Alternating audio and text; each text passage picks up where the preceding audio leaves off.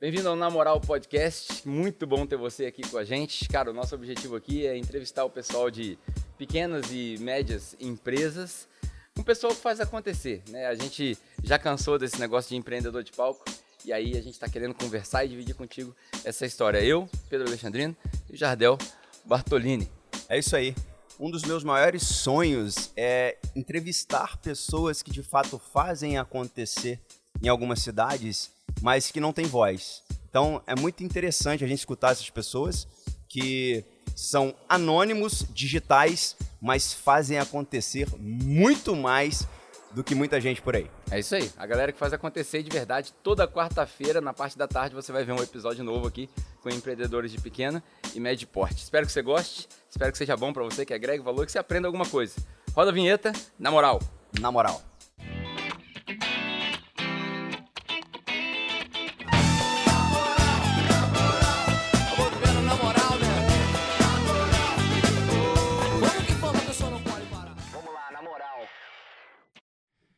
Fala comigo, galera. Na Moral Podcast, mais um dia, mais uma tarde maravilhosa que o Daniel deu o prazer da presença dele aqui pra gente, meu camarada.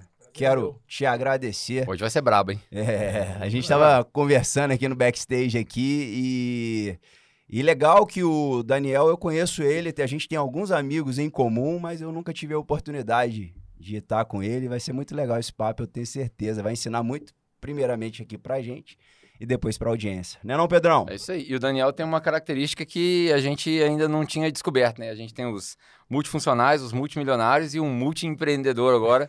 Vários negócios aí na família ele vai contar para vocês. Daniel, obrigado aí por você ter aceitado o convite. É. Espero que você goste da experiência. Prazer é meu. É, dividir um pouco com vocês aí da, da minha vivência, né? Eu sou um pouco novo ainda, tenho 34 anos, mas trabalho desde os 16 anos já na empresa.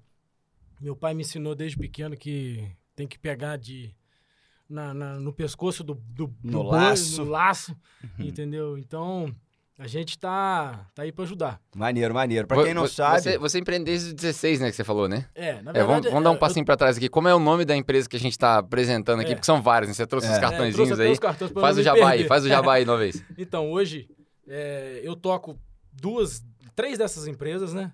Assim, de frente mesmo como diretor, que é a Capobiango, as Capobiangos, né, do Belvedere e do Aterrado. É, a LD Transportes, que é uma empresa do grupo também. Mas a gente tem a empresa construtora, a Casa Viva, e tem a empresa também, a Italínia também, que eu também toco, então são quatro, na verdade. E a Fago Vinhos, que é uma empresa que é da minha irmã, né, que também está englobada no grupo, no nosso holding, né, que a gente está até formando holding agora. Pô, legal. Para unificar o CNPJ de todas as empresas e centralizar todos os, centralizar os custos e os lucros das empresas. O que, que é um holding, cara? Um holding é uma união de, de, é, união de empresas com sócios até distintos, mas assim, tem que ter em comum alguns dos sócios. Para formar um centro de, de planejamento para as empresas, né? Algumas empresas é, é, descaracterizam um pouco a sua pessoa física e você se torna uma pessoa jurídica administrando outra pessoa jurídica. É. O, que, o que é na prática, que a maioria das pessoas não sabem sobre um holding, e aí, cara, acho que é a primeira vez que a gente vai falar isso no podcast. É. é principalmente, ó, o cara é pequeno empreendedor, ele nem pensa nisso, mas isso aí, cara, é uma, isso é uma mão na roda. O cara abre duas, três lojas, às vezes num ramo diferente, o hold, ele tira toda a sua insegurança de pessoa física. Então, por exemplo, quando você vai pegar um empréstimo no banco com um CNPJ só, você tem que dar garantia. Sua casa, seu carro, seja lá o que for. É. Quando você está operando uma holding, você, essa garantia some, porque o faturamento e todo, todo o, o peso, né, a autoridade dessas empresas, ela já conta para o banco, e aí o banco vê faturamento de um aqui, faturamento de outro ali, e aí não necessariamente precisa ser de milhões, cara. Mas o holding, por exemplo, tira briga de briga de herança de família, briga né, Daniel? De herança, é, briga de, é, é um dos fatores importantes é isso aí.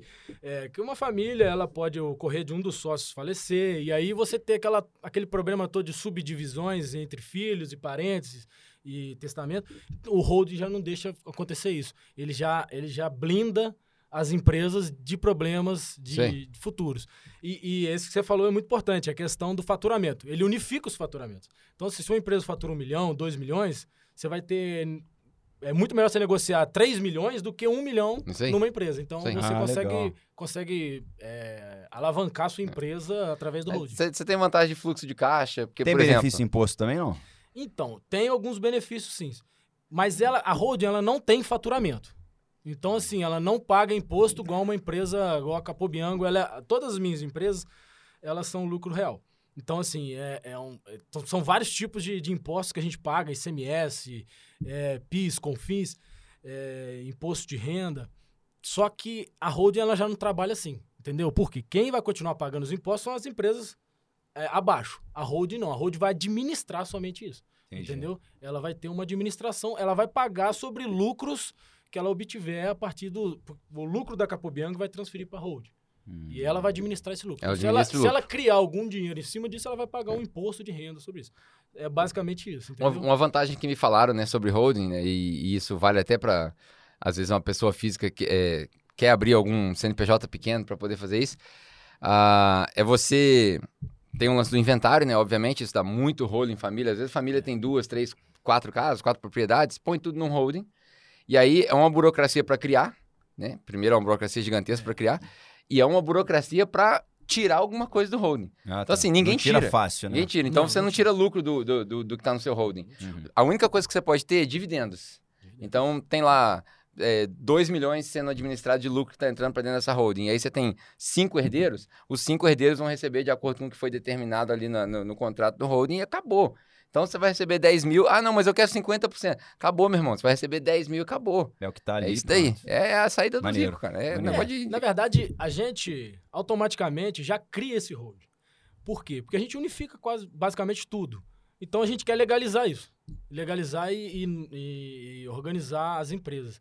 É, na verdade, os, os, bancos costumam chamar as empresas, a união dessas empresas, de grupo econômico. Eles chamam hum, isso de sim. grupo econômico, né? Então, vamos organizar isso para o banco já vê a gente de outra forma. Pô, a empresa tem um rodo, já vê que ela é mais organizada. E, na verdade, não é qualquer empresa que pode ser, formar um rodo. Ah, não, não. com certeza. Tem deve ter uma, tem um planejamento. Uma peculiaridade, é, né? É, tem uma, uma contabilidade específica para fazer isso, mas eu acho que é um caminho que muitas empresas vão seguir agora. É, legal, legal. legal. Vamos, vamos começar a falar então é, do Daniel como empreendedor, cara. Assim, é, eu vou te dar a imagem que eu tenho por fora e eu tenho certeza que você vai é, é, desmistificar isso, porque, na minha opinião, o Daniel, que é um playboy, e, pô, o pai resolveu lá entender ele a empresa. É assim mesmo, dos, ele fala assim mesmo. E, a, e resolveu entender a empresa dos pais, mas vendo de fora também eu vi que, pô, e muita gente fala que depois que você assumiu, que entrou e que tomou conta, a empresa cresceu muito, extraordinariamente.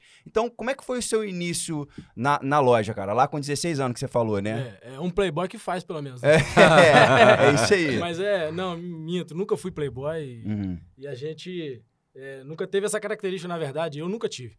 Mas, para ser sincero, meu pai me colocou na loja com 16 anos, até me assustando. Uhum. Ele falou, Daniel. E aí vocês tinham uma loja? Tinha, uma, tinha duas lojas, né? Duas. Já tinha duas. Na verdade, nós tivemos três lojas.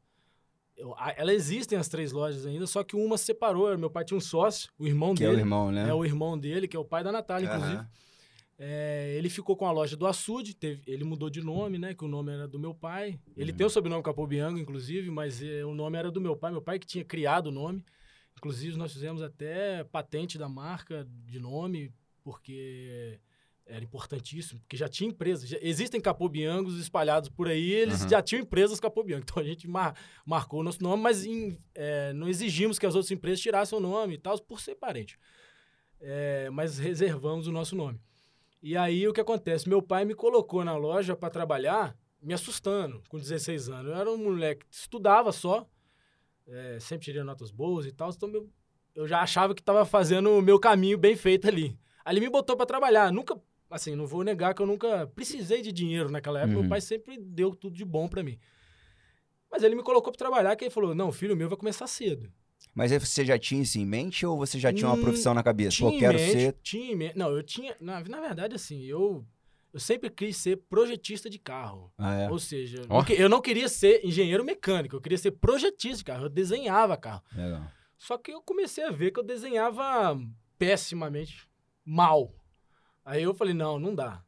Isso não é para mim. Eu, eu visualizava, eu imaginava o carro, mas não conseguia transportar para papel. Ou seja, eu, não, eu comecei a ver que eu não tinha dom para aquilo. Eu acho que isso é muito talento, muito dom. E não era o meu talento, não era aquele. E aí eu comecei a, a ver que pô, tem uma empresa, já tá tudo caminhado. Para que, que eu vou caçar outros rumos? Vou seguir a carreira. Inventar a roda? Vai inventar a roda? Se a roda já tá inventada. Então eu falei, não, vou seguir a carreira aqui na loja mesmo. Eu falei, pai, vamos, vamos testar. Ele falou, vamos. 16 E aí anos. partiu de você? Partiu dele, primeiramente, falando comigo. Aí eu, ele falou, não, você vai entrar de férias agora do colégio? Isso foi em dezembro. Você vai entrar de férias, depois quando você voltar, eu quero que você... Eu estudava de manhã, à tarde eu quero que você trabalhe. Aí ele me botou para trabalhar. Só que ele me botou para trabalhar, no primeiro dia, eu não entendi nada. Ele me botou para trabalhar e pegou um... Juro por Deus, ele fez isso. Ele me botou com a faxineira da loja. Ele me botou o cabo de a vassoura e uma pá. Agora você limpa aí a. a, a... E aí todo tá mundo certo. olhando na loja, todo mundo Caramba, se assustou, juro por tá Deus. Certo. Ele me botou, me botou pra varrer chão. Ah. Ele acho que ele nem lembra disso. Me botou pra varrer no primeiro dia. Aí eu comecei a não gostar muito. É, pô, já aí eu, me pô, botou, meu tinha irmão. de tudo bom. De repente eu chego na loja. É, eu queria já chegar sendo chão. gerente, é, pô. Não, não sabia nada da vida, é. eu era um moleque. Eu queria ser gerente, pô, quero mandar, né? É. Aí nossa, cara, aí me botou uma... Aí botou, né? Aí no segundo dia já mudou. Falou, não, Daniel, agora você não vai. E eu ainda fui no segundo dia. Qualquer um já tinha desistido no é, primeiro. Então, acho que ele fez isso pra te testar mesmo, né? Vamos ver se ele vai querer Nossa, mesmo. aí, cara, no segundo dia, eu, eu, ele me botou no estoque. Aí começou a arrumar estoque, eu não gostando daquilo. Eu não entendendo o sentido da coisa. No terceiro dia, ele me colocou no caixa. Juro por Deus, foi desse jeito. Nesse nível, assim. Ele me botou no caixa. Aí no caixa eu comecei a gostar um pouco. Porque comecei a ver dinheiro. É, Vendo dinheiro, é, ó. Aí eu comecei a falar assim, gente, eu sou. Eu acho que eu servi pra, pra alguma coisa já, ó. Pra receber pra dinheiro. receber eu dinheiro, bom, eu sou bom. é, aí, no, segundo, no, quarto dia, já começou a, a, a me botar no financeiro da loja. Aí no financeiro já tinha uma moça lá que era muito experiente. Ela ficou pouquíssimo tempo na loja, mas ela era muito experiente no financeiro. Então ela me ensinou muito. Eu, eu me, não me recordo o nome dela, cara. Eu queria lembrar. Eu, eu tenho como descobrir o nome dela. Mas, cara, ela me ensinou muito. E eu fiquei muitos anos no financeiro. Ela vai ver o podcast. Na hora que ela vê o podcast, é. encaminha pô, pra ela. É, fala, não, é, vou mandar gratidão. pra ela. E, pô, gratidão mesmo por ela. E ela me ensinou muito. Então, assim, a gente... Eu acabei aprendendo muito. E ela me mostrou alguns caminhos que estavam errados na loja também. Falou, Daniel, olha, eu vou sair mês que vem. Ela era do financeiro? Ela era do financeiro. Ela tinha entrado na loja tinha uns dois meses. Então ela estava com cabeça totalmente nova ali na loja. Uhum. Então ela começou a ver um monte de erro dentro da loja. E ela falou, Daniel, olha, quando, se você vai continuar, claro. Então você arruma isso, arruma aquilo. E arruma aí, com isso. 16 anos, você já tocava o financeiro não, da loja ou não? não Demorou não, um prazo aí é. para você. Eu era muito menina ainda. É, eu era muito menino. Aí, eu, aí, eu, aí, 16 anos, eu, eu parei de trabalhar. Ah, tá. Parei. Você desanimou? não desanimei. É porque tava começando a atrapalhar meu, meus estudos. Hum. E como eu queria fazer federal, e eu acabei fazendo federal, sou formado em administração de empresas na UF. Legal. É, Aí meu pai falou: não, você quer passar pro federal? Então, para, não precisa trabalhar agora. Aí eu parei. Fiquei um ano mais ou menos parado, voltei com 17 anos. 17 anos e meio, mais ou menos. E aí você já voltou junto com a faculdade? Aí eu já voltei, eu passei pra faculdade. E aí ele falou assim: não, agora. Só o que projeto passe... de conclusão de curso é aqui, ó. Capo Bianco. É, ué. É. E aí, e aí o que aconteceu? Eu passei pra faculdade, só que eu passei em dezembro. Eu, era, eu ia começar no segundo semestre só. Então eu ia ficar seis meses à toa, não. Eu falei, não, vou começar a trabalhar. Aí voltei pro trabalho, voltei no financeiro, aí comecei a mudar as coisas lá, e comecei a ver. Aí começou a minha ideia modificar, entendeu? De, de Isso negócio. com quantos anos? 17? 17 anos. E aí, da onde que vinham as ideias para você querer mudar? Tipo assim, pô, eu acho 17 anos muito agora. novo, é. né, cara? Cara, na verdade é o seguinte, a loja mudou da água pro vinho. É. A loja vendia bem, mas ela não vendia o que ela poderia vender. Então ela tinha muito, assim, ela era muito ociosa, sabe? Então ela tinha capacidade. Ela já tinha quanto tempo de mercado? Quando... Ah, quando já tinha. Tem 16 anos atrás, tinha uns 17, 18 anos. Já tinha 17, já tinha 17 anos. Então é muito antiga, já, né? Já, já. Mas a loja ela passou por vários perrengues, assim. Nunca. A loja nunca quebrou, chegou assim, a ficar ruim das pernas. Mas ela não crescia. Ela chegou num ponto que ela não crescia mais. Ela... Você conseguiu identificar por quê? Identifiquei. É. Ela, a loja ela vendia muito fiado. Ah. Eu acho que é uma das coisas que quebra o brasileiro é o fiado. Era uma loja de bairro? É Só tem no Brasil bairro. isso aí. Característica de bairro é vender fiado. Fiado. Né? Então, assim, eu comecei a olhar que o fiado... E fiado sem, sem consulta, né? Aquela ah. coisa que você tem que pesquisar o nome da pessoa e na, não era... Ah, conhecer lá, então tá bom. Então vende. E isso Aí, era um hábito do seu pai era um fazer? Hábito, era um hábito normal das ah, tá. empresas. Tá. Vamos dizer assim, não era só do meu pai. Antigamente confiava-se muito nas pessoas. Era, todo mundo comprava na caderneta não, no fulano, mercado. Fulano mora aqui há muito tempo. É. Né? Só que eu falei assim, cara, se a gente quer, eu fazia administração, se a gente quer organizar, tem que organizar o fiado. Uhum. Então vamos organizar essa empresa. E aí, cara, eu organizei, comecei a organizar, troquei o gerente, troquei o gerente de novo, troquei o gerente de novo, porque as pessoas estavam entrando e não, não entendiam isso. Aí eu troquei o gerente, troquei o gerente, troquei o gerente. Até que um dia eu falei, ah, não, peraí, peraí. Eu vou ser o gerente. Aí eu decidi ser o gerente da loja por um tempo. Falei assim, não, vai ser do meu jeito. Rapaz... Seu pai te deu autonomia para fazer isso? Meu irmão, é, ó, vai, muito... resolve. É, é, ele na verdade, assim, eu já tinha lá para uns 22 anos, eu já tinha uns 4 anos de loja. Então, assim, eu acreditava, não estava não tava formado ainda e não estava formado com experiência dentro da loja. Então, assim, mas eu acreditava lá, com os 22 anos, que eu tinha já algum conhecimento. Uhum. E se eu pensar hoje o que eu pensava com 22 anos, nossa senhora, se eu pensasse lá na minha, minha fase de 22 anos, o que eu sei hoje, né? Uhum. Mas e aí eu fui mudando, fui mudando a loja, mudando, eu mesmo sendo gerente, e comecei a bater de frente com alguns clientes que compravam fiado porque o nome estava sujo, uhum. ou porque ele comprava e pagava o dia que ele consultar. queria. É, basicamente, eu fiz um, um, contrato com o Serasa, que tem como você fazer um contrato com o Serasa, e você consulta ali e tal, comecei a fazer. E o cara que estava negativado, você e aí não, o cara que é negativado, eu parei de vender para ele. Aí o cara, pô, mas eu compro aqui há cinco anos. É uma decisão. E aí eu tive que tomar uma decisão, Sim, ou vim, continuar vendendo para ele, ou não. E assim, Alguns eu continuei vendendo porque pagavam. Uhum. Outros eu comecei a parar e aí começou a dar uns problemas. Aí meu pai, pô, Daniel, pô, vamos parar de vender, eu quero crescer, não quero parar. Eu falei, pai, vamos organizar isso? Vamos. Então deixa que eu organizo. E aí vamos, vou, aí comecei, a gente começou a fazer campanhas. Aí a empresa começou a crescer. Campanhas de venda, sabe? Preço. É, a loja estava muito perdida é, com o próprio sistema dela, operacional. É, eu acho que isso é uma das coisas que, que quebra também um, um empresário brasileiro, é não olhar para dentro. Você tem que olhar para dentro. É, é muitos se... empresários trabalham para o negócio deles, mas não trabalham no fora. negócio deles. Você já viu que os empresários só falam de crise? Uhum. Crise está fora da sua loja. É. A sua loja, ela não pode estar tá em crise. Se você tem uma crise interna, então você tem que arrumar essa crise. E ali você pode arrumar essa. Isso aí dá um corte bom, hein? É. É, é, exatamente. Então, assim, você tem ali vários aspectos dentro da empresa que eu tinha que mudar. Então, eu comecei a ver minhas próprias crises ali, esqueci, esqueci basicamente as crises de fora e fui vendo minhas crises. E eu, até hoje, eu fico focado nas crises internas. Ah, tá, guerra na Rússia, guerra não sei é, onde, é preço do diesel 25% de aumento. Tá bom.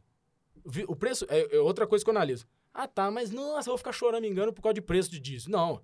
O preço de diesel tá ruim para mim? Tá ruim pra todo tá mundo. Tá ruim pra você, é. tá ruim pra você. Afeta todo então mundo. Então vai afetar todo mundo. O que, que, eu vou fazer de diferente, Exatamente. né? Pra... Eu, eu, eu, gosto muito de escutar o Cortella, uhum. entendeu? O Cortella fala, o que você não consegue mudar, pra que você vai se preocupar? É isso aí. Você não consegue mudar o preço de... Você, você é o presidente da Petrobras? Não é. Exatamente. Você é o presidente do Brasil? Não é. Então, o que eu vou me preocupar com isso? Eu vou me preocupar com o que eu consigo mudar. Entendeu? Então, é, aí eu comecei a me preocupar com o que eu conseguiria mudar lá na loja, sistema, mudei... É, até hoje, semana, não tem um mês e meio que eu coloquei um sistema novo na loja, continuo colocando, vou investindo, entendeu? Não é barato, o sistema operacional é caro pra caramba. A gente investe até hoje lá, mas. E, e, e quando você começou a fazer esse processo? Porque a gente gosta de tratar a realidade. Você é. com certeza cometeu vários erros, principalmente é, lá atrás. Você lembra aí de um erro bem característico que cara, fez vocês perderem uma grana ou... É, eu, assim, é, na verdade, quando você começa a crescer, é, aí você vê que a sua empresa ela tem capacidade né, de faturamento, você consegue vender mais, você consegue atender mais, você tem uma necessidade muito grande de contratar pessoas e melhorar os processos. Então, assim, Quantos assim, funcionários você tem hoje? Eu tenho mais de 100 hoje funcionários ah, no, no, grupo. Entendi. Entendeu? Devo estar com é 100, muita gente. 120 mais ou menos. Bacana. Então, é, aí o que acontece? Você começa a analisar e você fica perdido. Quantas pessoas eu preciso contratar para vender tanto? Quantos, quantos caminhões eu preciso ter para entregar tanto? Aí eu comecei a ter que estudar sobre isso. Falei, pô, peraí. Se eu entregava tanto, agora eu vou ter que entregar mais tanto. Então, peraí, quantos por cento a mais é isso? Eu vou ter que ter uma porcentagem a mais de caminhão. Então, eu comecei a jogar tudo para porcento. Se eu vou vender mais 50%, eu tenho que ter mais 50% de pessoas. Então, só que a, a, conta não é mais ou menos isso, entendeu? É uma conta meio ilógica se você for por esse caminho. Eu, eu fui nesse caminho nessa época e o que, que aconteceu? Contratei Contratou demais. Muito. Uhum. Contratei demais. Aí começou a. Aí... E age encargo para mandar embora depois. Não, assim, eu não mandei ninguém embora. O que, que é, Eu vi que eu fiz errado, e aí o que, que eu fiz? Não, já que eu tenho mais pessoas, por que, que eu não demanda. vendo mais? Ah. Aí legal, eu não vendo porra, mais. Aí eu vou fazer o caminho, eu vou fazer o caminho assim, aí, aí a gente continuou crescendo. Continuou crescendo. Inclusive, a loja teve um crescimento 17 anos seguidos. Até o ano passado. Esse ano, pós-pandemia, vamos dizer assim, nem sei se você pode considerar pós-pandemia. É, vamos dizer assim, sim. um pós-pandemia. Vamos acreditar que sim. É, um pós-pandemia. Esse ano ainda tá um pouquinho difícil. Não, tá bom, tá boas vendas, não vou reclamar de nada, não. Mas acaba que eu acho que tá sofrendo um pouquinho Você faz suas análises trimestralmente? É, a gente faz. É, na verdade, eu não faço trimestral, não, eu faço anual. Uhum. Eu pego o mês de janeiro desse ano, comparo Compara com janeiro, com janeiro de, do, do, ano passado. passado. Uhum. É, e comparo com janeiro de 2020. Se eu for comparar, esse ano foi o menor. Uhum. Dos últimos três anos. E aí, quando você se deparou com, aquela, com essa situação de que você tinha contratado muito e de que no outro ponto você não queria mandar ninguém embora. Aí você pensou comigo, pô, por que, que eu não vendo mais? Cara, e aí? E aí que vendemos mais. Mas como? O que, que você fez o escopo do extraordinário projeto, aí? Na verdade, pra... no, é, a ideia estava seguindo. A ideia do sistema, a ideia da, da, das campanhas promocionais. Meu pai era muito focado.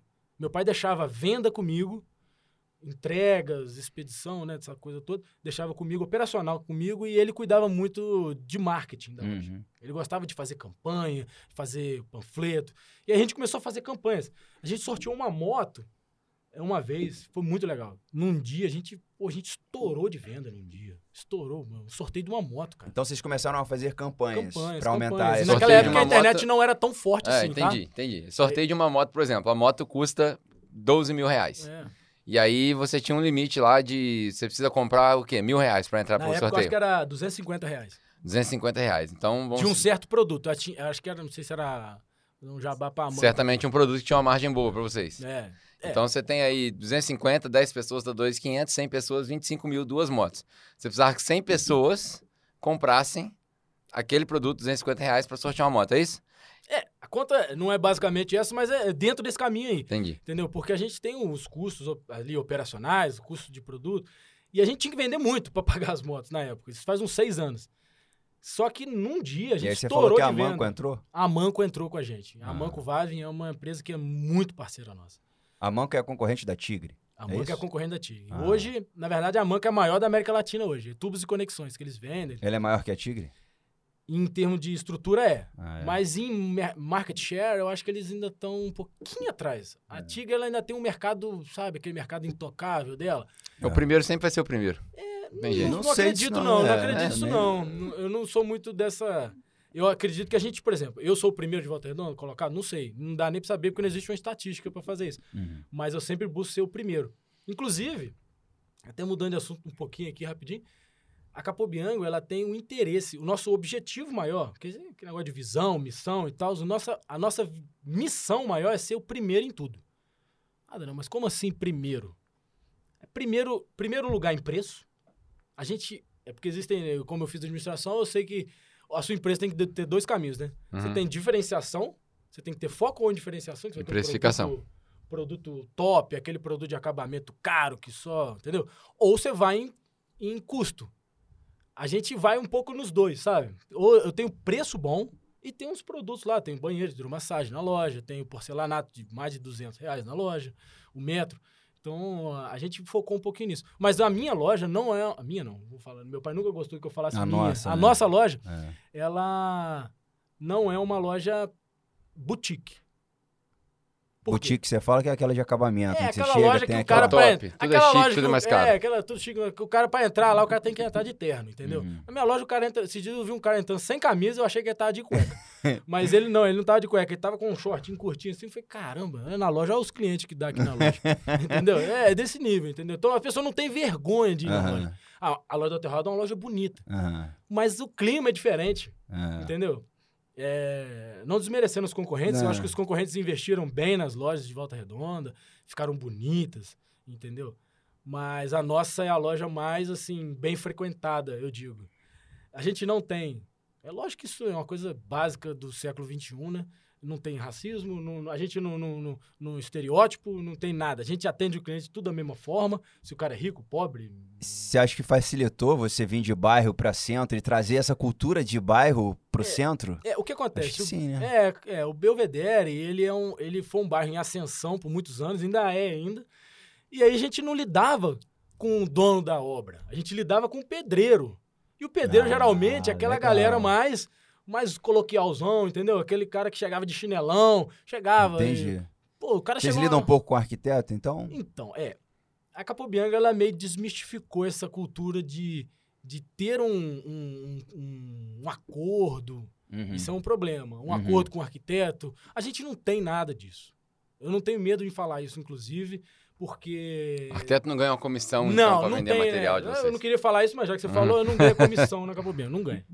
A não ser sim. Ah, Daniel, você trouxe uma venda de 10 mil reais, ah, toma aqui uma, uma trena, toma aqui um, um riscador um de piso, um brinde aqui. A gente brinde. Uhum. Não é comissão. Sim, é uma gratificação. Pô, gratificação, trouxe um cliente é, pra gente, tá lógico. Mim, e dou na frente do cliente. Lógico. Porque uma coisa é você dar por trás do cliente e você agregar valor à venda do cliente. Uhum. De forma alguma. Transparência, Transparência, é o nome do jogo. Eu falei lá na frente, lá atrás, que a gente foca em preço. Como é que eu tenho preço se eu vou agregar um valor do arquiteto no preço? Não tem é, jeito. não tem como. A gente fica, a, a, a, gente fica meio sem concorrência. Eu posso perder muitos clientes com isso, mas a verdade tem que ser dita. Não, entendeu? eu acho que muito pelo contrário. Ou porque... talvez até ganhe o é. cliente final. O meu foco é o cliente é, final. Isso aí. Sim. Porque o arquiteto, nesse ponto, é um intermediário. Não tem nada contra arquitetos. Pelo contrário, adoro todos os arquitetos. Muitos arquitetos compram com a gente, uhum. para falar a verdade, porque alguns concordam com a minha ideia entendeu? Mas outros eles têm esse, essa essa essa ideia mesmo de acho que no Brasil também a gente tem um né, vamos aproveitar para fazer esse comentário no Brasil a gente tem uma péssima mania de que todo mundo quer ganhar de todo de, de, de qualquer lugar mas, né? eu, mas eu posso é, é exatamente né? o arquiteto pô o cara já está cobrando o é, projeto o cara já está é. fazendo trabalho dele para que que você quer ganhar uma comissão no é. material cara é, é um negócio difícil de se explicar tudo tem uma certa razão por existir eu até concordo se for legalizado por lei ah, é legalizar? Se é uma coisa que todo mundo é usual, então vamos uhum. legalizar. É. Ou vamos estudar alguma legalização para isso. Interessante. Mas como não é, então eu não faço. Uhum. Entendeu? Uma, um, um, dos outros princípios que eu também obtive, assim, lá atrás, é que eu não queria ser uma empresa sonegadora. E como que você não Esse é no é Brasil? É difícil no Brasil, hein? Como agora que você vamos lá, não agora... é no Brasil? Hoje eu tenho... Eu, eu falo aqui na frente das câmeras... É que você que pratica preço e não sonega imposto. Não, hoje eu deito no meu, no meu travesseiro é, descansado. Porque as duas empresas nossas têm lucro real hoje. Se você chegar na loja e comprar um lápis de pedreiro que custa R$1,50, você vai sair com uma nota fiscal eletrônica. Eu não tenho medo de dizer isso. E falo mais ainda, do material de construção, que não é qualquer um do tamanho da, da sala de vocês até uma loja gigantesca, se não é lucro real, você, a sua tendência é quebrar. É, por porque você não, você fica limitado a crescer. Sim. Você não, o, o, o simples nacional. Você se limita àquele faturamento. É, você se limita até 300 mil por mês. E o meu problema. É, no foi... material de construção, 300 mil não é muito dinheiro. Não, não é. Você Uma loja pequena vende 300 É, exatamente. E, e, e, aí você fica limitado. Ou seja, não posso vender mais. Uhum. E um cara de 300. E aí, eu, aí já é outro, outra coisa, que eu sou muito focado também em contabilidade. Eu, a minha parte de administração, ela é, a minha maior parte mesmo de administração é de contabilidade. E eu me especializei em contabilidade, não fiz curso. Eu estudei. É. Estudei sobre isso porque nós passamos por duas fiscalizações da Receita é. e fui obrigado.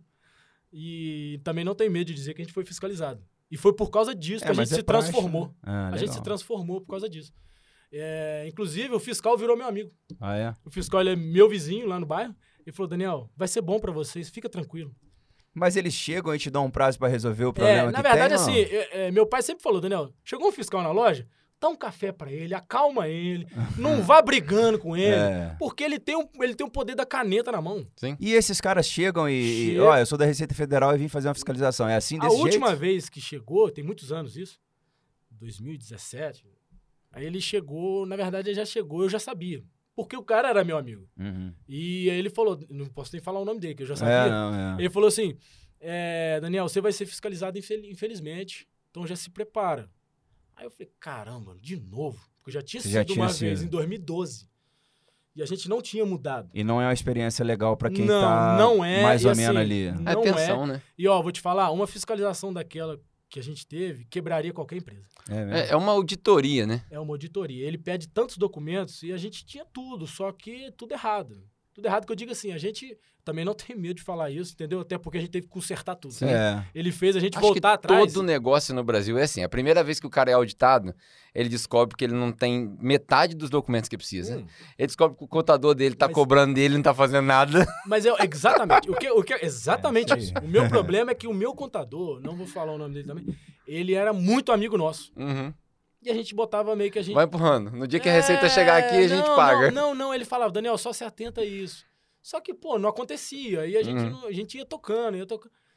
Aí a gente acabou caindo numa furada aí, mas é, foi uma. É, foi uma transformação para a loja. Porque no dia que o fiscal voltou lá na Receita, ele falou: Daniel, eu vou dar um prazo para você se autodeclarar. Como é que é isso? Autodeclarar. Auto, autodeclara. É, é, a gente vai lá e se declara é, tô devendo isso para você. Antes entendeu? do vencimento é, do imposto sim. de renda, Não, você é... chegar e falar, ó, fiz a contabilidade, tem alguma coisa errada aqui, preciso consertar, entendeu? É, por quê? Ele, é, na verdade, toda a fiscalização da Receita agora é nesse caminho. Se você for na maciota com eles, eles vão te dar esse caminho. Se você for na briga com eles, igual eles aconteceu aqui em Volta Redonda né? com algumas empresas, junto com a minha, acho que 15, 16 lojas de material construção também sofreram. Uhum. Também, com fiscalização. E muitas não mudaram, tá? Para lucro real. Aí é multa. Não, aí. Não, e aí o que acontece? Não, no meu caso, eu mudei. Mas as outras é, que não se declararam, aí teve multa. Só que multa é 100% do que você deveria pagar. Uhum. Então, se você deve 500 mil, você ia pagar 1 um, milhão. milhão. Eu não, vou perder essa oportunidade. A gente foi lá e se autodeclarou lá. E aí a autodeclaração tem uma vantagem, que você pode parcelar. É, Inclusive, tem a gente, paga, a, gente paga, a gente né? paga esse pato até hoje. Uhum. Mas eu tenho. Virou total... parte do seu custo fixo. Virou parte do custo fixo, entendeu? Mas, mas eu posso te dizer, desde 2017 até hoje, a empresa ela cresceu de certa forma, mas assim, é, é grandiosamente por causa da contabilidade. Foi uma das mudanças que a gente fez para lucro real. Ah, todo mundo tem medo de mudar, né? Porque é uma transação muito grande. Eu, eu mesmo tive medo na época, mas eu me especializei um pouquinho. Meu contador me ajudou muito. Mudei de contabilidade. Ah. Mudei, minha contabilidade é do Rio de Janeiro. Não é nenhuma daqui. Não, não é. é. E aí eu, mudei. Assim, eu, eu tenho uma, uma premissa que é a seguinte: minha mãe tem um escritório de, de contabilidade ali no Aterrato. E o que eu vejo muito, cara, é empresário deixando tudo na mão da contabilidade e ele não se aprofunda é. em cima do assunto. Então, cara, como que você vai não cobrar algo que você não é. sabe? Ninguém sabe faz nada, contabilidade em house. Minha mãe mesmo fala isso, cara. Se você perguntar eu vou te dar aqui agora um, um questionamento aqui que você pode perguntar para qualquer empresário. As pessoas que vêm aqui são esclarecidas. Uhum. Mas pode perguntar para qualquer pessoa aí. Você vai numa loja, você sabe o que significa a sigla ICMS? Uhum. A pessoa não sabe. Uhum. Ela não sabe. Ela não sabe nem o imposto tá Ela não sabe nem que ela paga ICMS. Ah, mas você sabe quando que você pagou esse ICMS? Ah, não, eu comprei do fornecedor lá, eu não pago esse negócio, não. Eu só pago o simples lá que o contador me manda. E aí você se aprofundou nesse assunto me com força? Me aprofundei com força e descobri várias maneiras legais. Legal isso. Legais mesmo, de, de legalização mesmo, que a gente é, poderia ob obter crédito. A minha empresa, por exemplo, hoje, eu pago menos imposto, faturando mais do que quando eu faturava com o Simples Nacional. Então, assim, Caraca, assim. Maneiro. Então, assim, se você tem uma empresa hoje que fatura um milhão de reais, hoje, uma empresa que fatura 300 mil no Simples, ela paga mais imposto que uma empresa que vende. Nominalmente, você quer dizer, né? porcentagem. tem medo do lucro Não, presumido, do real. O lucro presumido é um pouco. Eu tenho medo do lucro presumido, é. porque o lucro presumido, para minha empresa, por exemplo, seria terrível. É, né? Porque um porque lucro imposto... presumido. Ou seja, eu vou pagar sobre uma presunção. Fizer, é. é. uma presunção. Não, o negócio tem que ser real, cara. E é universal. O mundo inteiro usa esse tipo de, uhum. de contabilidade. Só no Brasil que inventaram o Simples é, Nacional. Tem várias coisas que só existem, só existe no, Brasil. no Brasil. O Simples Nacional só existe aqui, cara. Isso não existe em outro lugar.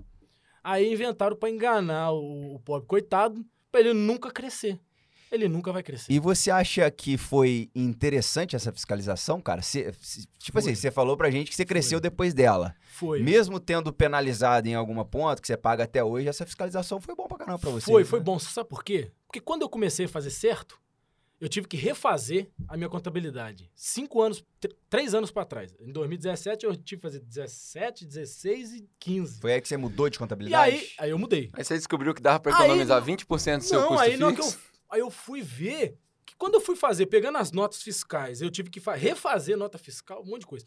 Na que eu fui pegar a balança, Eu fui ver que o meu lucro era desse tamanhozinho, que o meu imposto seria desse tamanhozinho, e eu paguei esse tamanhozão. A fiscalização que, os, que o pessoal da Receita fez me deu dinheiro. Em vez, eu ganhei grátis. Não, não, não, mais do que isso. Eu, eu, eu vou dar um exemplo aqui, não, não lembro os valores certos.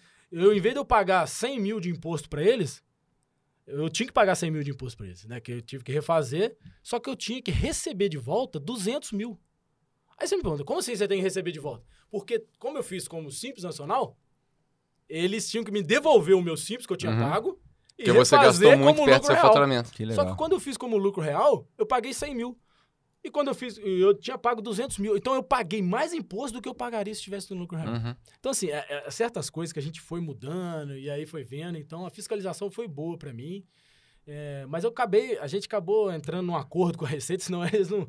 É o preço, não, o preço da ignorância. É, Tem muita gente que tá pagando o preço, da ignorância, o preço da ignorância sem saber. Exatamente. Tenho, o meu contador me ajudou muito, o meu contador atual me ajudou muito, porque o meu contador antigo, ele me cobrou para fazer a retroagido lá naquela época. Eu ainda tinha que pagar imposto. Eu tava ferrado com a, com a auditoria. Ele ainda me cobrou para fazer o retroagido, porque seria um retrabalho para ele. Ah. E eu paguei na época para ele refazer.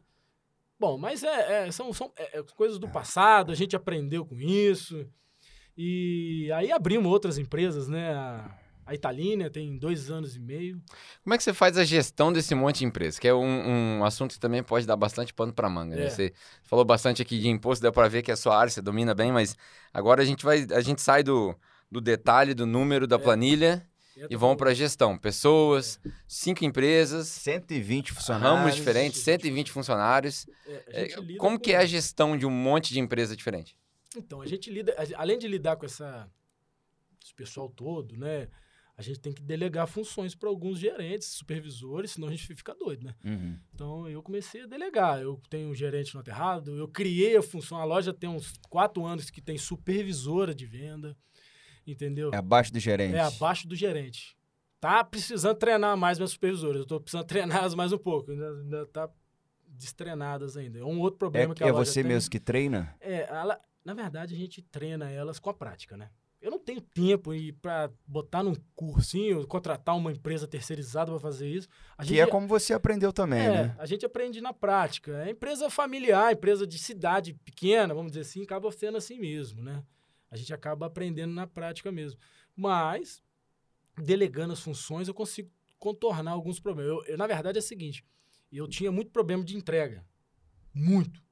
Aí eu comecei a botar pessoas responsáveis pela entrega. Coloquei pessoas. É, é o que? Atrasava ou você não conseguia entregar? É porque a gente tem um slogan nosso que é 24 horas uhum. dentro de volta redonda. Então, se a gente. É um diferencial promete, hoje? É um diferencial. É, né?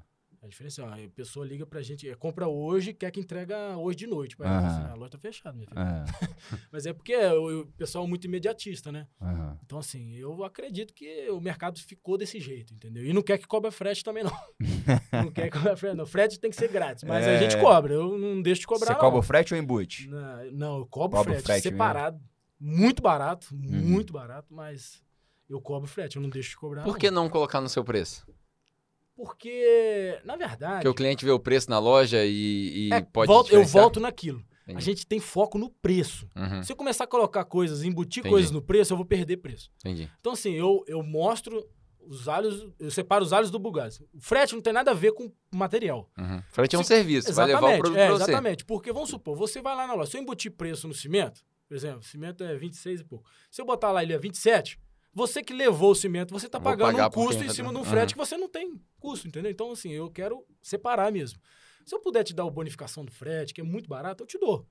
Mas tem cliente que quer que eu leve três sacos de cimento da, da Belvedere até o açude. é, tem é, jeito. Sem cobrar frete. Não tem jeito, entendeu? A gente ganha um pouquinho. Margem desse né? tamanho, é, esses casos e casos. A verdade é que, cara, o que a gente passa a perceber com, essas, com várias entrevistas que a gente vem fazendo é que não existe mágica, né? Não tem eu mágica. vou falar de uma loja de material de construção de Volta Redonda que você vai saber qual é uhum. que eu tô uhum. falando, a gente não vai citar nome aqui porque fica mal. É. É, era a, a, loja que mais brigava por preço, era em bairro, era afastado. É. E, pô, você chegava lá para comprar, meu irmão, é só no dinheiro. No. Hum. Não comprava um no assim, cartão, não comprava. Por quê?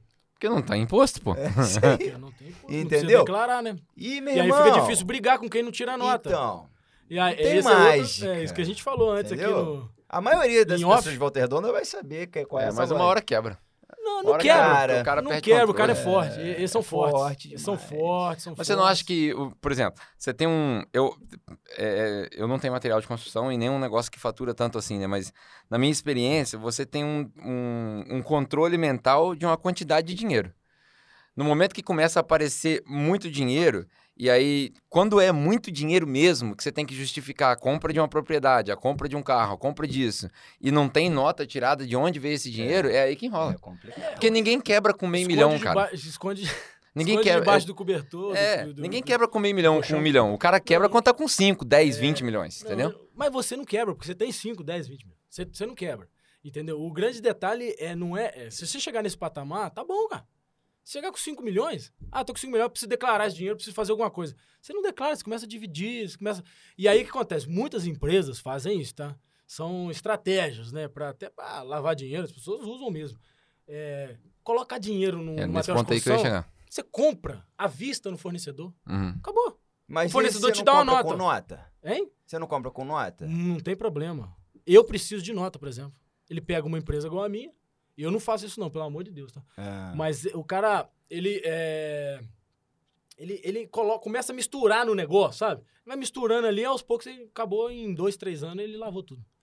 É muito fácil. No Brasil Mas, é muito pô, fácil. uma doideira. Se uma empresa, se um fiscal da Receita bate num cara É isso desse, que eu tô falando. Ninguém bate ele não na consegue porta declarar. de quem tem 50 mil de mercadoria. É, bate na porta de quem não, tem 5 milhões. Exatamente. Mas eu tenho como declarar tudo, graças a Deus. Exato, nota tem nota de tudo. Tem nota fiscal de é tudo. Em nome da minha é, empresa. Entendeu? Porque existem várias. Eu não vou voltar no assunto de contabilidade, não, porque uhum. tem muitas estratégias. é, é, tem muitas estratégias e. Daqui a pouco o pessoal vai fazer corte aqui do na moral. É, como sonegar imposto. Como sonegar imposto, é.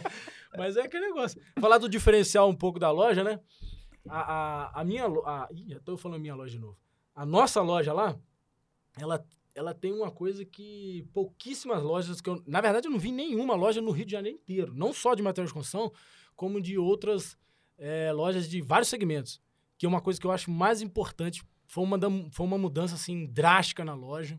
A gente não só tinha problema de entrega, como tinha problema de atendimento. Você entrava na loja, você não era atendido. Você ficava rodando, rodando, rodando e ia embora, ficava meia hora lá dentro, os é, vendedores 90% não te abordavam. Das, do, dos negócios é assim não aqui te no Brasil. abordavam.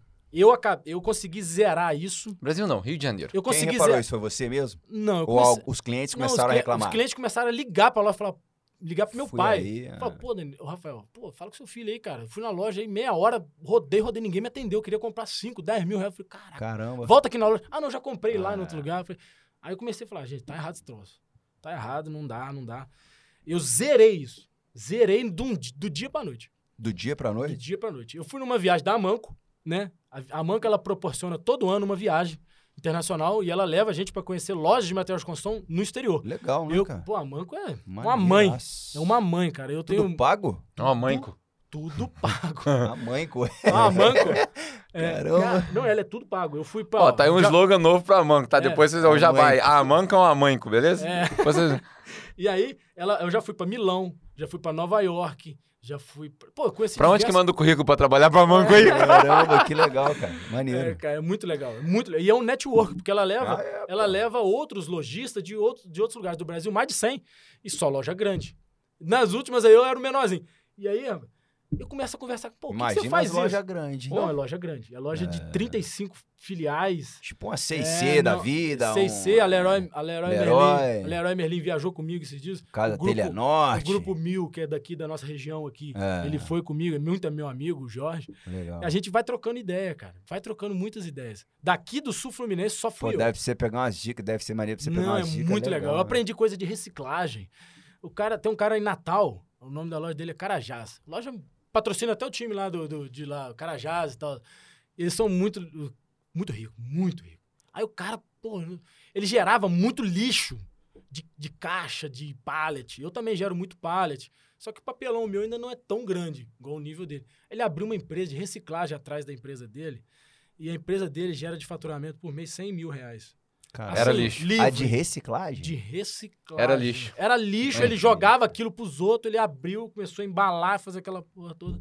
E, cara, 100 Mas você passou reais... a fazer isso também, não? Não, porque eu não tenho o nível de, de lixo dele, mas eu comecei a. Mas já tá ligado, né? Quando eu comecei tiver... a organizar os pallets, pelo menos. Ah, legal. E comecei a vender é, a gente, pallets. A gente não tem noção do lixo, cara. A gente. Não, o lixo a gente gera muito lixo. É, a, muito. Gente, a gente jogou nos últimos 50 anos, se eu não me engano, só no oceano, mais de 400 bilhões de toneladas. É. Não. 10 delas a gente achou. Não. Olha que doideira. E eu, eu vou te falar, é um caminho, tá? É um caminho de sustentabilidade. Acho que é, é um caminho de sustentabilidade. Empresas de, de, de grande porte já fazem isso. Eu acho que a, a própria Ambev, ela tem que recolher não sei quantas latinhas. Hoje é o assunto do é, mundo, não, né? Por causa também do, da né, a discussão, a discussão que houve, né, na, na ONU e tal sobre o carbon footprint, né, o quanto as pessoas, as empresas gastam e tal. Então, a, principalmente as empresas grandes, elas têm que provar é. que elas estão reduzindo a emissão de carbono. Sim, sim, então, exatamente. Então, o Itaú, ele, ele tem uma ele tem um latifúndio, não sei aonde no Brasil, acho que é no Mato Grosso, não sei, só para plantar é, fazer plantações de. Cada cartão que ele emite, ele tem que fazer uma plantação de uma árvore. Então imagina, quantas árvores não vai quantas ter que? Essa semana, eu fiquei, essa semana, não, mês passado, eu fiquei sabendo por que, que a CSN tem tanto terreno vazio e não vende, não faz nada. Esse terreno chama-se reserva de carbono. Uhum. O tanto que ela, ela é... polui, ela tem que ter de terra para justificar. Porém, ela teria que fazer algum reflorestamento, é, ela teria que tá cuidar. abandonada ainda. É, queria cuidar, quando tem uma, por exemplo, recentemente no, no Vila Rica ali teve uma queimada, ela tem que ir lá e cuidar. Ah, ela até cuida e tal, é, mas ela não, ela e, e, aí só que ela tem um socioeconômico ali parado também, um lote que trava deveria, demais a nossa cidade. Trava a cidade, não pode crescer. Passagem, ali né? são terrenos ótimos que ela não é. deixa crescer, entendeu a cidade? Eu é. acho que ele deveria se ter feito um investimentozinho ali. Porque ela tem muito mais áreas. Porque uhum. eu acho que a cicuta é dela também. É dela uhum. também. Então, assim, ali ela já tem uma mata que, que já gera muito compensação de carbono. É. Mas. Cara, eu, uma pergunta que eu também sempre faço, eu tenho alguns amigos construtores, material, material de construção eu não, não conheço ninguém, tá sendo você. E, e a galera comenta, cara, que a pandemia foi maravilhoso para esses caras. É. Assim, no sentido de negócio. Não interprete mal, não vai fazer corte aí, não, hein, gente? Pelo amor de Deus, porque a pandemia foi uma desgraça para todos nós. É. Mas como é, o que, que explica o crescimento na área de construção na, em plena pandemia, cara? Então, é, as pessoas elas começaram a ficar onde? Em casa. Em casa. Em casa. Ah. Aí você começou a ver, assim, de certa forma, que sua casa tava é. uma Começou merda. a reparar mais. Tava né? uma merda. A galera saiu em casa pra dormir. É, cara, você olhava assim, caraca, essa parede tá toda infiltrada. Nossa. Aí você começou a ficar ali no seu escritório, falei, caraca, eu não passo nenhum tempo. Vou ter que arrumar isso aí. E aí, seu móvel, sua mesa, isso, isso, isso o ambiente de trabalho. Você teve que criar um ambiente de trabalho. Inclusive, a Italina, ela cresceu muito nisso também. Porque a gente começou a fazer móveis planejados de escritório. Uhum. Home office. Home office. Então, assim, é, teve esse, essas visões assim que as pessoas não passavam tanto tempo em casa e começou a ver, ah, vamos melhorar isso, vamos melhorar aquilo, vou investir na minha própria casa. As pessoas estavam lá no começo com uma ideia de que a pandemia ia durar muito mais tempo, ia ficar uns 5, 6 anos, e elas teriam que ficar em casa por mais tempo. A pandemia eu acho que até acabou rápido, uhum. na minha forma de ver. Eu achei que a gente ia continuar usando máscara é, por bastante tempo. Graças a Deus. E é, aí, a gente é, tá vendo isso. acabou que a pandemia ela teve também ajuda do auxílio emergencial. Que isso, cara, ah, é, isso, isso aí deu, deu uma boom. fortalecida boa, não? Não, jogou, não sei, acho que 2 bilhões de reais é. no mercado. Uhum. Isso aí, meu amigo, não tem economia que não gire com isso. É. Foi o melhor, na verdade foi... Aqui ainda foi 2 bi, nos Estados Unidos foram 2 trilhões. Pois é, exatamente. Então, assim, toda a economia, ela cresceu, de certa uhum. forma. É, alguns que não cresceram foram porque ficaram fechadas. Acho que a Amaral Peixoto sofreu muito por terem ficado fechadas o material de construção ele foi considerado ah, básico. Ah, é isso aí. Ele aí era básico, era necessário, aberto. a gente conseguiu ficar aberto, graças é, a Deus. É, quem faturou muito na pandemia também foi o hospital. É, é toda moeda tem dois lados, né? Infelizmente. Mercado também. Né? Exatamente. Então é. a gente acabou que é, te, obtivemos recordes de venda. E você consegue elencar aí uns alguns tópicos, três, quatro, cinco tópicos que, que criou a diferença no teu negócio para que você alavancasse essas vendas. Um que você está falando aí foi o atendimento, que você mudou. Hoje você não entra na, na loja, na, eu, não, eu não entro na tua loja mais e fico lá cinco então, minutos eu perambulando. eu, exatamente, eu ia até explicar isso aí.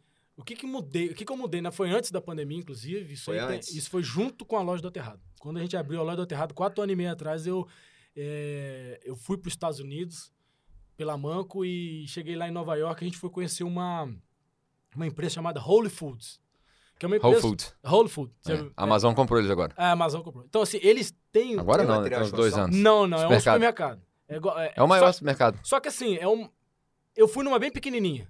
E por ela ser pequenininha, ela era tudo high-tech, cara. Uhum. Ela era muito legal. Muito legal. E eu falo que... Em qual ano isso? Isso foi 2017. 2017? Lá em 2017 2017. High-tech, high muito high-tech. Aqui a gente tá Só muito atrasado, cara. Não, não, não. Assim, ela tinha coisas bem tradicionais, que eu vou ter... Essa, esse tradicional que eu trouxe aqui pra loja, e uma coisa muito tecnológica, que eu vou até explicar aqui assim, uma coisa que eu vejo o Brasil em 2050 usando isso. Hum. É muito longe do Brasil. é muito longe, cara. É muito longe. Achei um igual eu. Cara, é, é, o Brasil, ele tá muito atrasado nesse ponto. E aí, o que, que o que, que é o tradicional? O tradicional era que eles é, tinham recepcionista em loja de mercado. Hum. Você já viu recepcionista? Recepcionista. recepcionista. As lojas Capô Bianco têm recepcionista. E a pessoa só recebe as ela outras. Ela tá ali, ela a tá Renner ali pra tem isso aí, você... cara. Hein? A Renner. A Renner não, a Renner. Não vou falar da Renner mal da Renner, não, porque a Renner é uma empresa grande. Mas, poxa, a Renner Aperta sim, bom, ah, ruim aqui. Crer, isso, isso não é recepcionista, é. isso aí dá uma avaliada é, aqui no nosso atendimento é e tal. É, e o, tem, tem também a questão do o papel ideal daquela pessoa não. e o que ela de fato faz, né? A minha, exatamente. Então, a minha. É só pra receber. A minha ela é uma recepcionista. Ela é. Eu falo com ela que você tá aqui para dar bom dia, boa tarde, boa noite. Caramba. Quer me contratar tá... pra essa vaga aí? Não, não cara, ela tá lá pra isso. E ela é, as, duas, as duas minhas são, são duas meninas, né? Que eu acho mulher mais tem um mais melhor jogo de né? cintura né? com, com todo mundo, sabe? É, você não tem jeito, mais é cultura. É mulher, a gente tem uma cultura. Um estereótipo bom, né? Sim. Vamos dizer assim. Mas aí elas elas estão ali só para isso. Elas dão. Tão, capei o zero. Pô, legal pra mundo, caramba essa ideia. Todo mundo é atendido. Maneiro. Todo mundo é atendido. Então ela Mais entra, legal vai ficar ainda se a pessoa chegar, ela falar bom dia, Vamos tomar um café e aí, enquanto não, ela tá tomando não, um café. ela leva o cliente até um vendedor que está disponível. Porque o meu problema é o vendedor que está disponível. Ah. Uhum. Porque o vendedor que está disponível, às vezes ele está lá atrás. Uhum. E aí, como é que. Tá fazendo uma contagem de estoque. Entra, até o, o, cliente vai procurar o vendedor. Tá no WhatsApp, uhum. tá no tá celular. no WhatsApp, enrolando. Aí criei Entendi. a recepcionista, não tem como enrolar mais. Porque ela vai até a frente do, do, do, do, do vendedor. O vendedor fica sem graça de não atender. Ah, é. Então ele atende. Então Maneiro. acabou, zerei. Eu não tenho problema, de, não tenho mais reclamação de atendimento. Legal. Mas é uma dica boa essa do café, cara. Leva ele pro café não, enquanto ela tá procurando o vendedor. Não, exatamente. Quando né, lá na loja, geralmente tá em, em full time, assim, é, todos os vendedores atendendo. Uhum. Tanto no WhatsApp quanto no, no atendimento pessoal lá mesmo. E aí, quando tá em full, a gente bota eles no café. Que eu uhum. tenho, nas duas lojas eu tenho umas lanchonetezinhas lá, eles ficam lá sentados, esperando. Não, já vai vir te atender. E ela fica monitorando. Sim. Quando o cara dá uma desarmada lá, ela já vai lá e já chama o cliente. E você é o cara de pátio? Você fica no pátio? Nossa, meu pé tá eu... tá tudo sujo aqui de é. areia. Não tem jeito, eu tenho que botar o pé no, no, no Mas pátio. lá no ponto de venda mesmo ou você vai pra, mais para estoque? Não, então, eu vou lá atrás na areia mesmo. Uhum. É porque assim, eu tenho a gente tem uma. Eu, a LD Transportes é minha. Então ela puxarei e então eu sempre estou monitorando lá, uhum. vou lá, olho.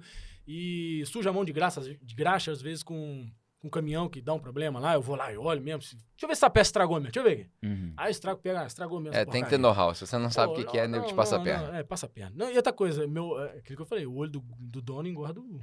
Né? Engorda o boi. Engorda o tá, boi. mas você falou do tradicional, do Whole O tradicional era o. E o era, high-tech. O tradicional é isso. Era ter uma recepcionista. Só que o recepcionista da Slack, que eu queria trazer pra cá, que é muito difícil. Hum.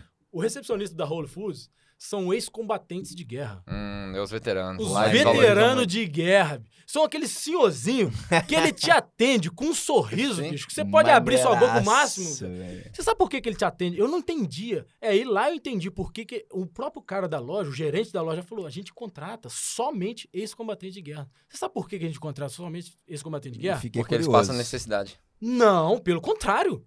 Tem ex-combatente de guerra com 23 anos nos Estados é. Unidos, sabia? Não, sim, os veteranos, na verdade, assim, toda vez que você serve o exército, ou a marinha, ou a aeronáutica americana, se você fizer um tour, você já se torna um veterano. Eles chamam de veteranos. Então o cara pode servir no Iraque dois anos e voltou, já é veterano. Então, ele é, Geralmente de... essa galera volta com PTSD, né? Que é Post Traumatic Syndrome Disorder. Uhum. E aí, quando o cara volta com esse trauma psiquiátrico e tal, é difícil ele achar emprego. É igual contratar ex-presidiário. Tem esse, tem esse agravante. Mas só que no caso do, das pessoas que eles contratam lá, o agravante é o outro, hum. não é esse. Porque assim, eles vão pra guerra, ex-combatentes, e como é que o cara desse tá com um sorriso? Eles voltam, eles já aposentam de cara, uhum. com 23 anos aposentado. Ou seja, e eles começam a achar resistência para achar emprego. Sim. Porque você já é um cara aposentado, você já tem o seu salário. Eu vou contratar uma é. pessoa que está precisando, entendeu? Você não precisa. Então eles têm muito essa resistência lá. E aí as pessoas vão ficando velhas, elas vão perdendo a vontade, sabe? Sim. E aquela de estudar, as, se especializar. vontade de estudar, especializar, porque ela já tem o dinheiro dela, quer aproveitar a vida. Só que aproveitar a vida, é, eu acho que. E a vasta cinco, maioria dos anos, soldados perde o sentido da vida perde porque o sentido da vida. a única missão dele é estar na guerra. É estar e se não guerra. tem guerra, e ele aí, tá sem ou sentido. Ou seja, exatamente. Aí eles trazem essas pessoas, fazem seleção com essas pessoas. Cara, você tem que ver. Ele mostrou o vídeo deles e, fazendo seleção. E o americano seleção, é patriota, cara. né, cara? Eles então, quando você fala, quando ele vê que é um veterano, ele é assim, veteran, aí, aí, já era. E aí, eu arrepio, é. mano. E aí, cara, e aí, e aí o que acontece? Eles usam boné de ex-combatente para uhum. se identificar Sim. que é um ex-combatente. Então você entra lá, você sabe que ele é um ex-combatente.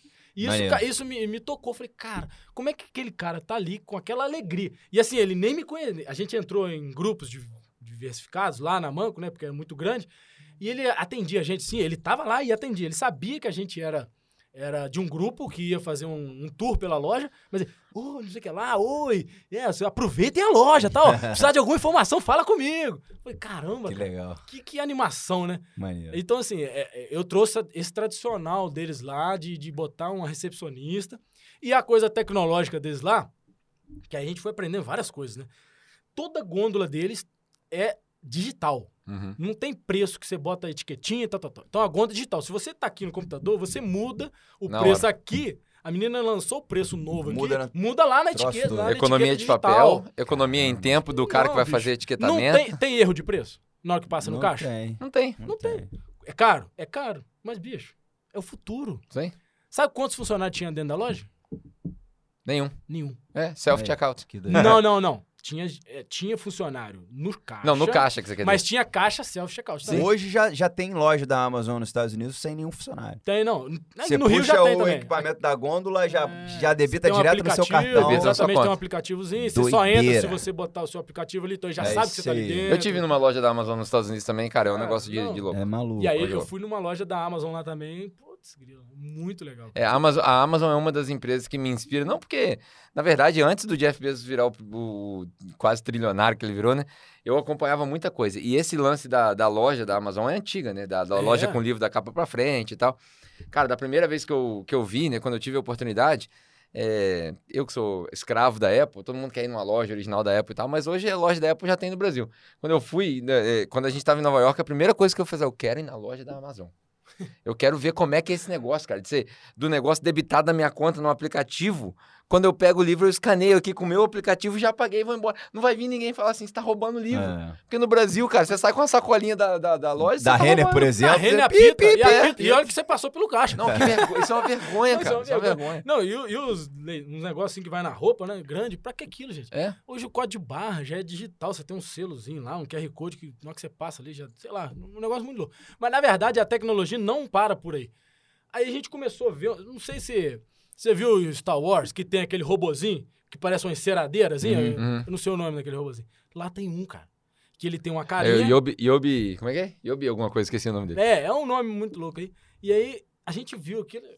Aí começou. Aí na hora que ele tava fazendo a apresentação pra gente lá, o gerente da loja, ele falou assim: ah, aquela aí. Aí ele chama ela, ela vem, hum, para aqui do lado assim. Maneiraço. Cara, aí ela pergunta assim, aí a gente fala assim, agora perguntou pra um cara, falou assim, pede alguma coisa pra ela aí.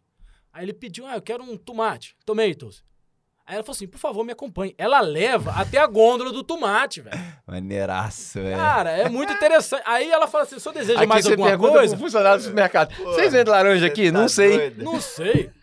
Mano, ela sabe onde tá o tomate, ela sabe o preço do tomate, ela dá o preço do tomate, ela faz tudo. Maneiro. Muito legal. Então, cara, isso aí é, é coisa de outro mundo. Isso, aí- isso que eu falei que só em 2050 vai ter É. um robozinho desse aqui trabalhando. São coisas tão simples, né? Por exemplo, hoje tem vários restaurantes que você chega tem um iPad pra você fazer o seu pedido. Sim. Uma loja, cara, podia colocar um iPad com um mapa. O cliente chegou aqui, um, um- um visorzinho com mapa. Aonde tá o que eu quero? Porque às vezes o cliente fica rodando dentro da loja e aí É, Eu vai de política pra política. Tem loja que Eu você quer o cliente não. dentro da loja por mais tempo. Eu, Tem loja que você quer o detesto cliente rápido. mercado. Eu detesto mercado. Também não Não sou não muito sou fã. muito fã, não. Eu, quando eu vou ao mercado, é 5, 6 minutos no máximo. Então, você é um cara que quer saber onde tá o produto Eu- e ó, pum, eu sou acabou. focado. Eu não compro mais do que eu preciso. Pronto. Então eu já compro aquilo e vou embora. A- a- Mas a questão, você falou até do tablet aí. Muitos restaurantes do Brasil estão indo no caminho inverso, cara. Hum, Inverso em termos, né? Assim, é uma evolução, mas eu para mim é uma involução. Porque você Hoje você tem que pegar um celular, digitar o QR Code, o QR lá e abrir o cardápio no seu celular. Aí o cara Beleza. faz um menu sem vergonha que não abre Beleza. direito no é, celular. Aquele negócio ali é legal. Aí você tem uma mesa com cinco, seis pessoas. Tá, o cardápio era legal quando era papel, né? O papel eu já não concordo muito por causa do desmatamento e tal, eu já não concordo. Mas o tablet é, é show, não é não? Pô, cara, eu fui na, no Oliver Garden, no, em São Paulo. É, só no tablet. É, então, Pô, o Zen implantou. Zen, o Zen. Pô, então assim, é o tablet é maneiro. Agora, eu tô, chego no restaurante, meu celular acabou a bateria. Como é que faz? Já era. Não, eu não vou ver o cardápio? Quando a gente fala de inovação, cara, você faz um negócio desse, por exemplo, você implanta um sistema desse, no começo da nossa conversa, você falou que sistema dá trabalho, é, sistema, sistema custo, né? Você implanta um sistema desse. É, eu passei muito tempo na Austrália, por exemplo, e lá a gente frequentava um café que você chegava. Você ficava na fila só por um costume social, porque não precisa de fila. É. Toda mesa tem um. Mas você chega lá no balcão, é o, é, a, é o social deles é esse, pedir no balcão, não na mesa. Né? Até tem duas garçonetes lá para te servirem, mas, enfim, você chega lá no balcão, faz o seu pedido, e aí você paga com o aplicativo que está no seu celular. Ah, acabou a bateria, não tem problema. Faz o seu login aqui que ele vai debitar da sua conta. Sim. Acabou. É. Acabou, entendeu? É, economiza em alguns, alguns, alguns pontos, mas eu acho que essa economia no Brasil, acho que tinha que partir para um esse QR Code eu não sou muito fã dele, não. Eu, particularmente. Eu Mas, cara, eu... a gente tá soltando 5G nos Estados Unidos. No Brasil tem lugar que não pega 3G. É. 3G. Aqui é. Redondo, né? Volta Redondo não pega 3, 4G aqui. É complicado. E, complicado. e eu achei interessante, cara, você no início da nossa conversa, porque hoje o Brasil, não, eu acho que até o mundo, né? O mundo, ele vive em crise. É uma crise de pandemia que atrapalha, é outra crise agora de guerra. E, pô, achei legal o que você falou, do lance, cara, no meu negócio não tem crise. É, não pode ter crise Como é que você faz, cara? Qual, qual que é a, a, a saída para isso, meu irmão? Para estar tá o mundo se explodindo lá fora e você tá lá dentro com seus funcionários felizes, sorridentes, a sua atendente atendendo bem. Qual que é, a, que, é que você acha que é o, que é o feeling? É, os funcionários eles têm que sentir confiança na empresa. Primeira coisa. Ah, deu crise lá fora. Primeira coisa que as pessoas pensam, ah, você é demitido. Ah. Então você tem que segurar a onda ali e falar, não, nós não vamos demitir ninguém. Você gosta de ler, Daniel? você puxou o meu tendão de Aquiles. Eu não, não sou muito fã de ler, hum. mas eu sou um cara que acompanho muitos vídeos, entendeu? E eu acompanho Entendi. muito YouTube. Entendi. YouTube, eu vejo, eu vejo muito Discovery. Lia muito. Na verdade, assim, como é que um cara chega ao nível de formar, de, de estudar, por exemplo, contabilidade? Eu lia muito. Mas eu não sou um cara de livro, sabe? Entendi, entendi. É, a nossa geração agora tá assim, é, né? Não, ver, é, as coisas no YouTube tá mais é, fácil. É, eu, eu quando era novo, eu pedi pra minha avó fazer resumo do livro, aí eu passava no colégio assim. Entendeu? Minha avó fazia, juro por Deus, isso é verdade. Legal. Ela fazia resumo do livro, eu só li o resumo dela. Muito mais fácil, né? É. Eu já era esperto naquela época, entendeu? É. Vou, vou dar mole agora. Economizava. É. Não, eu perguntei porque você já falou duas coisas aqui. Eu falei, cara, ou o Daniel leu esses dois livros, ou ele viu palestra de um cara chamado Simon Sinek, não sei se você já ouviu falar. Ele fala muito sobre negócio e tal, mas enfim, não vou entrar em muitos detalhes, depois eu vou te mandar, vou deixar o é, link pra galera aí. Um, ele escreveu um livro que chama Começando pelo Porquê. É. E uma das coisas que o cara, que ele fala muito nesse livro é que o funcionário, assim como o soldado no exército, por uhum. exemplo, ele precisa se sentir seguro. Então, a função de um líder, de um gerente, de um proprietário, de um dono, um CEO, é fazer com que o funcionário se sinta seguro saber que ele não vai ser mandado embora. E uma das críticas que ele faz é a crítica ao Jack Welch, que o Jack Welch nos anos 80, a metodologia dele de eficiência de negócio é mandar embora. É. Deu ruim na empresa, manda embora para poder é, bater o balanço, é, entendeu? É, tem, é, esse aí é o cara que analisa número. A gente não analisa número, a gente analisa é, não só números, né, mas tem gestão de pessoas. Sim. Então, o, eu tava vendo esses dias o Abílio Diniz, ele tava num podcast mesmo, ele falou: se você se preocupa na sua empresa com pessoas e processos. Ah, você viu? Maneiraço. Cara, você tá se preocupando é. com as coisas certas. É isso aí. Você não tem que se preocupar com vendas. A venda é inerente do, do esforço, do Sim. trabalho. É. Eu sempre falo que é, se você tem pessoas boas, elas vão te dar resultado. E os processos estão sendo bem feitos, então pode ter certeza que a sua empresa vai dar resultado. Então, cara, é, é, é eu acho que se você analisa a empresa só como número, eu acho que você está no caminho errado. Uhum. E você nunca vai ver números bons. Até hoje eu vejo números ruins da minha loja. Então você vai estar sempre triste. Você vai estar sempre decepcionado. Você sempre quer mais, né? Sempre decepcionado.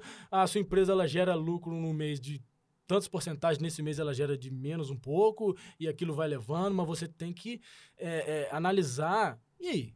Qual a sua função dentro da sociedade também, né? Uhum. Tá, hoje tem 120 funcionários. Eu tenho certeza absoluta que eu com 110 talvez eu faria a mesma coisa. Uhum. Se eu tivesse 100, eu me aperto ali e faço a mesma coisa. Mas por que, que eu não faço isso?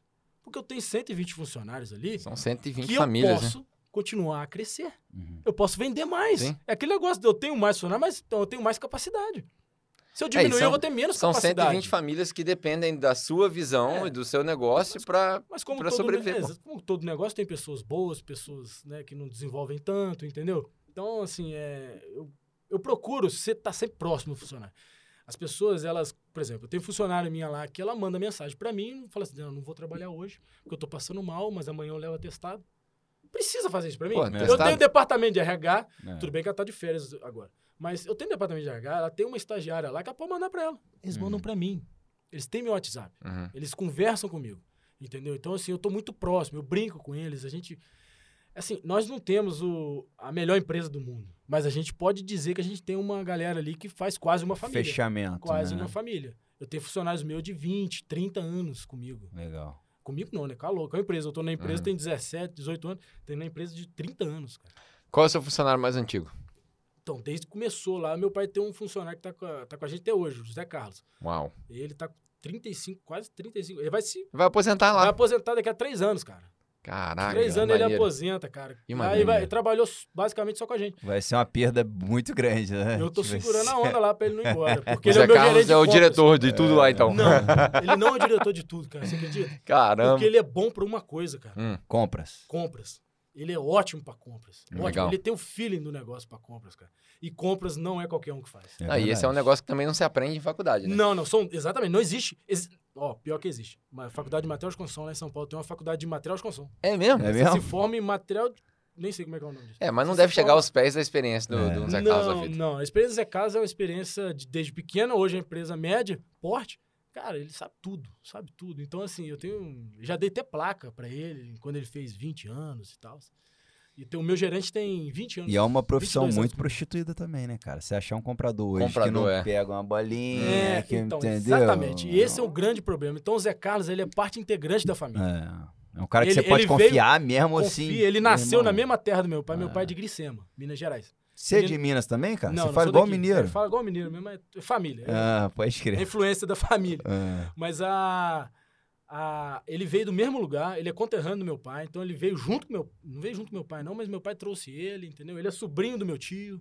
Então, assim, tem muitos anos já dentro da família, entendeu? Então, ele é uma pessoa de confiança mesmo. Entendeu? Honesta pra caramba. Maneiro. Maneiro. Então, e aí, o que acontece? É uma, ah, uma das coisas. Por que, que você não botou ele como gerente geral? Ele já foi gerente geral da loja.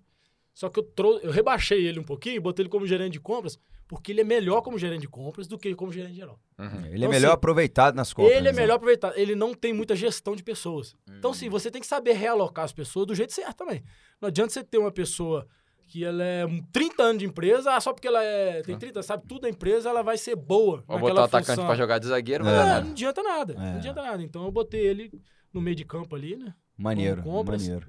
Cara, é, já pra gente também direcionando aí pro final, o papo aqui, se deixar, a gente vai, vai até 6 horas embora. da tarde. Mas é. a gente tem o. A gente vai, vai fazer agora com o Dudu. Ele tem um material, uma madeireira lá no Retiro. Não sei se você conhece ele. Posso. Eu acho Posso que, que o Eduardo, o nome dele. Eduardo. Ah, acho que eu sei quem é. É o, pro, é o próximo aí que a gente vai, vai fazer. Mas, cara, é, quando a gente vê um, um negócio grande, igual o seu, com um grupo, como é que você lida com relação a. Você é casado? Não. Não tem filho? Não, não, não tem filho aí. É, eu ia te perguntar quanto a família, lazer. É, cara, Resposta, você consegue não desligar? Lida. você consegue desligar? Tipo assim, você tá em casa 8 horas da noite e não tá pensando no seu negócio? Não. Impossível. Você viu o telefone do cara aqui? Você, é. tá, você tá acompanhando o telefone? Tô, mesmo que eu tô não, não, é, é, tá vibrado aqui. Já tô com mas eu não, Mas você tem que desfocar. É, é, é exatamente isso um problema que eu tinha e eu era eu sou muito focado no que eu faço. Se eu tô aqui com vocês, eu vou ser focado aqui com vocês. Eu não vou pensar em nada da empresa. Nem atendi nenhuma ligação. Tem uhum. gente da loja mandando mensagem.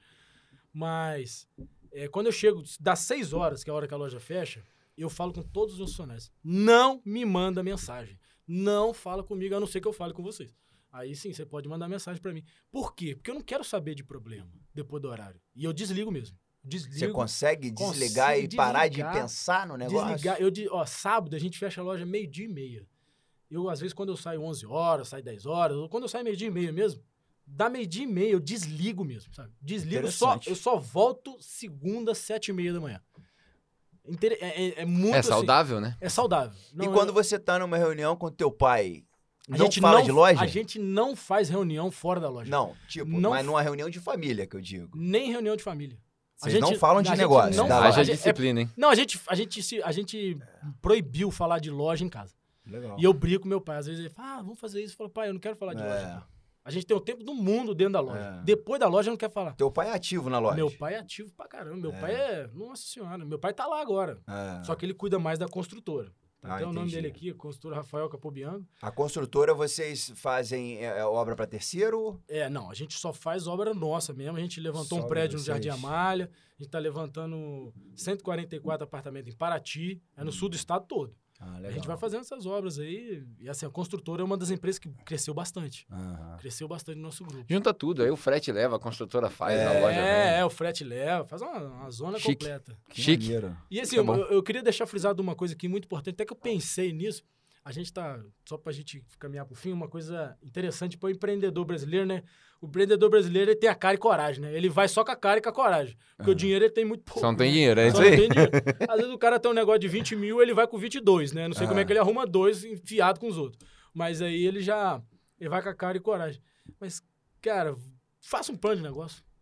Ah, é, cara, você tinha que falar disso daí. É. Você tinha que falar disso daí. falou antes aqui. Fala, o plano de negócio, ninguém faz plano de negócio é. no Brasil. O que, que é um plano de negócio? Um papel de pão, uma caneta e você pensar no negócio.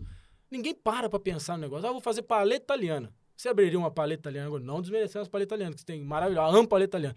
Mas já passou o, o, uhum. a época dela, entendeu?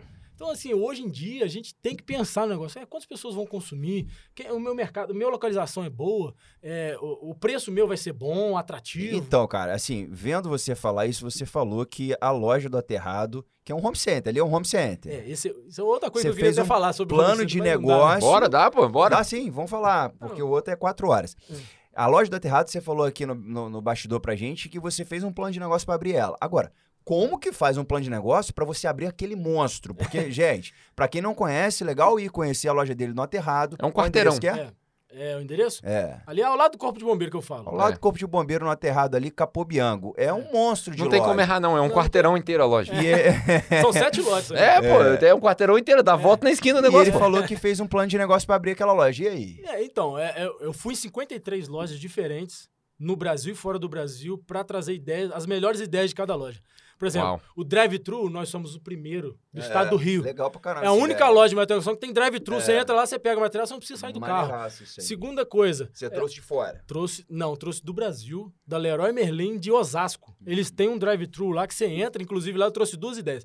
O braço mecânico. O que é um braço mecânico? É, é um braço, é um braço que ele vai, suga o saco de cimento e coloca dentro do carro do cliente entendeu? É um braço mesmo. Custou caro pra caramba aquilo. Mas legal. É legal. Ou seja, um funcionário, uma senhora de idade consegue man manusear ele pelo joystick é, e colocar é lá. É eletrônico? É eletrônico, é joystick.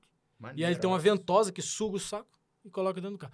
Então a gente trouxe ideias diferentes. O atendimento do aterrado é um atendimento em pé. A gente tinha atendimento é verdade, não tem cadeira, sentado. É verdade. A gente tinha atendimento sentado. Mas, pô, o funcionário fica o tempo... Não, ele não fica o tempo inteiro em pé.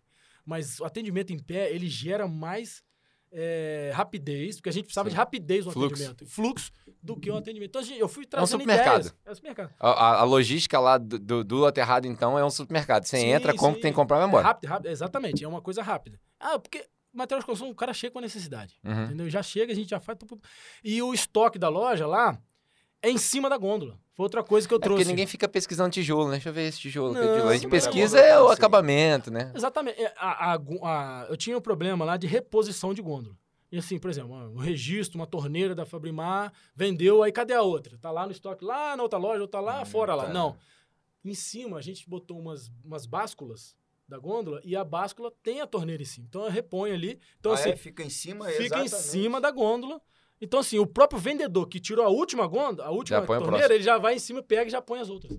Então, assim, eu economizei com o estoquista, economizei com o estoque. E você já consegue trabalhar com pouco estoque hoje? Não. Não? Não. Meu, esse é um outro que fator. Um, é material de construção. aí agora. Não, então. Esse é o diferencial da loja. Cara, é que, que nós temos muito que eu tava estoque. vendo esses dias que trabalha com estoque para uma semana. Ah. Alguém falou isso comigo. É, cara. mas porque material tem, de construção tem, não, também é difícil de depreciar, né? É, tem uma eu não sei se da... foi algum podcast que eu vi que o cara era de home center também com mais de sim, 3 mil itens. Sim, sim. O cara falou: meu estoque dura uma semana. E eu consigo repor ele ali, fazer aquele fluxo. Não, não consigo, não. não, não é, consigo. É. No meu estoque de cimento, por exemplo, dura dois dias. Dois dias? Mais de 1.200 sacos vende em dois dias. Então, assim, eu não consigo, eu tenho que repor toda hora. É. Meu estoque é reposição diária. Chega. Chega então o Zé Carlos trabalha todo é dia na panelinha aqui, ó. O Zé Carlos é o dia Ele inteiro é máquina, comprando. Irmão. O cara é uma máquina. Ele é o braço mecânico. É, é um braço mecânico mesmo. Então, assim, a loja. Agora a loja eu entendi por que. É. A loja da Terra tem outra inovação também que eu trouxe. É questão de fiação lá. Lá não tem fio. É uma loja toda wireless. Oh. Então você tá ali, seu computador tá aqui, ele pode estar tá ali, pode estar tá lá. Então Pô, legal. não tem é, comunicação por fio, tudo é wireless. Eu queria uma, uma loja limpa uma loja limpa que eu pudesse mudar o layout a qualquer momento. Então, com, essa, ah, é com esse negócio, o layout ele fica flexível. Verdade. Mas o layout dela é tão legal e tão bonito que até hoje eu não mudei o layout dela. Entendeu? Então, é o layout dela mesmo. tem quatro anos e meio. Eu tentei aqui dar uma diversificada lá. Mas, mas legal, Mas então, assim, o wireless, então, botei a, a atendente lá, né? É... E o plano de negócio você fez com alguém ou você fez o sozinho? O plano de negócio é outra coisa muito legal. Eu sou administrador, eu consigo fazer meu plano de negócio. Mas você sendo administrador, você não consegue fazer o seu, o seu plano de negócio. Que você sempre mente para você mesmo. Porque eu quero que aconteça coisa. É. Só que eu não tenho você com quem fica discutir. meio egoísta, Eu né? fico egoísta. Pô, eu quero que aconteça, então eu vou acreditar naquilo de qualquer é. forma. Eu é, precisava de alguém para questionar. Os números não mentem, é então tem que ser real. Eu, eu contratei um cara, um amigo meu, ele ia toda terça e quinta na loja só para conversar comigo sobre isso. Ah. Eu falava assim, ó, oh, eu quero botar isso. Você fala, ah, mas você já pensou naquilo? É mas ele era do ramo? Ele era, ele era, ele era consultor de negócio. Mas ele não entendia nada de material de construção. Não entendia, porque ele vendia sistemas ah, tá. para o Alex Albino. Muito obrigado, Alex. Valeu, abraço aí, Alex. Então, assim, ele tá... Vem dar uma entrevista pra gente. É, ele é legal pra caralho. Ele, tinha... ele trabalhava pra TOTOS, que é aquele sistema gerenciador uhum. muito bom. TOTOS é a top aí. É da... a top, é a top. Pô. Eu não consegui nem colocar, tão top é. que era. Mas ele, ele, ele tentou, ele tentava, tentava me vender. Eu falei, cara, pô, você não me ajuda no negócio, não? Eu falei, o quê? Tô precisando de um cara pra bater papo. Eu falei, ah, que isso? Contra... Eu contratei ele pra bater papo. Eu pagava pra ele. É lá. mesmo? Pagava. Eu, fa... eu fiz questão de pagar pra ele. Pra... E isso foi um diferencial, na tua opinião? Foi, foi um diferencial, porque ele me ajudou em um monte de coisa. Porque ele trazia, não só ele... É o advogado ele... do diabo mesmo. Não, ele não só questionava minhas ideias, como ele trazia novas ideias pra mim. Legal. E ele, eu não tinha tempo para fazer um, um, um, plano hum. de negócio para apresentar pro meu pai, por exemplo. Hum. Eu fiz um plano de negócio para apresentar pro meu pai, para ele acreditar na ideia. E aí ele fez um, um livro. É, de uma certa forma, você, você fez com ele ali um brainstorm um que brainstorm, poderia fazer um com várias pessoas e não tinha tempo. É, ele fez uma consultoria. Seu pai comprou a ideia na hora? Meu pai, na hora. Na verdade, o, que, o grande fator que a gente precisava definir era valor de investimento. A gente definiu um valor no final das contas, a gente gastou o dobro. É, Por quê? Toda obra Pô, é Toda assim, obra é assim. E olha que a gente tá no meio. Mas gastou o dobro. Porque, cara... Imagina pra leigo igual eu, gasta é, quatro não, mas, vezes mais. Mas por que gastou o dobro? Por quê? Porque meu pai começou a inventar um monte de moda. Meu é, pai mas no queria... meio do caminho, cara. É, é esse braço assim. mecânico, por meu exemplo, pai não queria o braço projeto, mecânico. Não, não tava. É. Braço mecânico, eu queria pô, um monte de coisa. Ah, quero mais computadores, eu quero... Ah, eu falei, pai do céu. É, ninguém pensa no vaso na hora que tá fazendo a obra. Aí vai ver, lá, agora eu quero vaso de dois mil reais. É, aí, não, é investimento e tal. Os fornecedores deram um prazo pra gente de 90 dias até a loja. Então, ficamos três meses sem pagar nada na uhum. loja. Então, foi muito bom, cara. Foi muito legal. E, e assim, o primeiro dia foi até engraçado. Primeiro, nós inauguramos de noite. Então não foi uma inauguração de dia, foi uma uhum. inauguração de negócio. A gente inaugurou numa quinta-feira, nós abrimos numa sexta. Na sexta de manhã, a primeira venda foi uma venda de 10 mil reais. O cliente estava esperando. Eu não sei o que é aquilo. O cliente estava esperando abrir a loja. Já tinha loja do Belvedere, ele podia vir cá. Não, mas ele queria é. comprar lá. Sim, o primeiro ele cliente. foi lá e chegou lá. O cartão dele não passou, rapaz. E aí a maquininha que deu problema. Ah. A maquininha nunca tinha passado, não, acho que assustou toda 10 mil. Toda inauguração tem que dar rolo. É. Aí, eu, eu, aí o vendedor me ligou, Daniel, pelo amor de Deus, cara, eu, tenho, eu tô com a venda 10 mil aqui, vem cá, me ajuda é. aqui. Eu trouxe, levei uma maquininha do Belvedere, fiz uma zona. Ah, pode ser aqui? Eu falei, pode. Aí passamos lá e tal. E aí deu tudo certo desde então. Cara, só tem a agradecer o pessoal lá que trabalha comigo, né? Aproveitar aqui para agradecer os colaboradores. Principalmente o Zé Carlos, o né? Zé, Zé Carlos, Carlos, Zé Carlos. O Carlos, eu não posso falar é, o nome de todo mundo. É, é o mais antigo aí, legal, né? Mais legal, legal, cara. E assim, e, e, assim, só pra gente finalizar também, eu queria deixar uma dica aqui para os empreendedores. Assim, já velho de guerra e novo de guerra. Não, não se preocupem com vendas. Aí a pessoa fala, pô, mas como você não vai se preocupar com vendas? É uma coisa mais importante do meu negócio é a venda. Falou, não, pelo contrário, o negócio mais importante do seu negócio é a compra. Por quê? Se você. Ah, o cara que tá lá, ai, não tô vendendo nada, mas nossa, o que, que eu tenho que fazer para vender? Ah, eu vou fazer uma promoção. Fazer... Não adianta você fazer promoção se você comprar mal. Hum. Então, se você compra isso aqui por dois reais, você consegue vender ele por três, quatro, cinco. Mas se você compra isso aqui por cinco reais, tem ruim. alguém que já vende, por, que compra por dois. É. Então, meu amigo, então você tá fora. Não adianta você tá fazer tá promoção. Compra. O segredo é a compra. Verdade. O segredo é a Quem compra. compra bem, é... vende bem? Quem compra bem, vende bem. É inerente. Que isso, hein? Você pode começar a fazer Boa. slogan agora, hein? Quem compra bem, vende é, bem. na hora na cabeça. Mas é inerente. A é. compra boa, ela, é, é, ela, como consequência, ela tem uma venda boa. E a maioria pensa, né? Tipo, é um assunto vai no outro. Pô, para eu comprar bem, eu tenho que ter muito dinheiro para comprar muito. E não necessariamente não, isso. Não, não, você consegue. Se você tem crédito, né? Tem que ter, primeira coisa, você tem que ter crédito. É. Você consegue comprar com. Eu, por exemplo, achei que eu não ia conseguir comprar tudo para encher aquela loja terrada.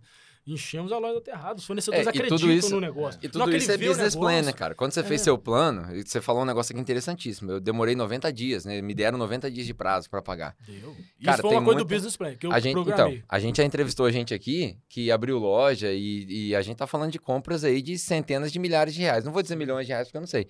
Mas tinha que pagar à vista.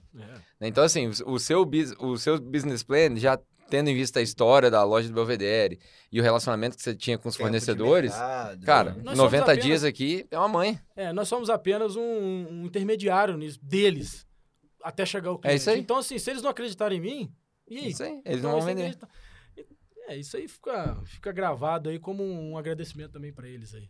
Show de bola, show de bola. Tem que agradecer a Manco, né? Que é. leva, leva o pessoal. ah, Muito coisa, bom. A gente teria muito mais coisa pra falar. Ah, né? cara, site, certamente site, a, a, gente a pode é fazer primeira, outro. É, exatamente. A loja é a primeira loja com site e-commerce você consegue comprar, você não precisa nem sair daqui agora. Você compra pela loja aqui, ó. E-commerce mesmo? E-commerce, pelo você celular. Tem o gateway de pagamento, tudo. Tudo. Você consegue Maneiro, pagar hein? pelo celular e tudo. Eu não tenho aplicativo ainda, é um próximo passo ainda. Que legal. Mas o aplicativo requer muitos acessos, eu não tenho tantos acessos assim. É, e aplicativo também o é negócio já ficou para trás Qual que é o site? Ninguém baixa um aplicativo. Capobiango.com.br Capobiango.com.br Vou entrar faz, faz um site móvel que é melhor. O site legal. móvel é melhor que o aplicativo. É, exatamente, é um responsivo aqui, né, Legal. Muito Bacana. bom. Cara, obrigado aí pela, pela conversa. Eu acho que tem que ter uma parte 2 lá no café. É. Da loja. Vamos lá, vamos lá. Loja, e lá né? nós vamos falar de, de outras coisas, de, de marketing que a gente não Isso. falou do design da loja, eu tô curioso, porque quando você falou que a loja é wireless, que você pode é, mudar, wireless. cara, isso daí tem uma aplicação para minha área de negócio, depois a gente pode conversar com o produtor aqui, que tem tudo legal, a ver.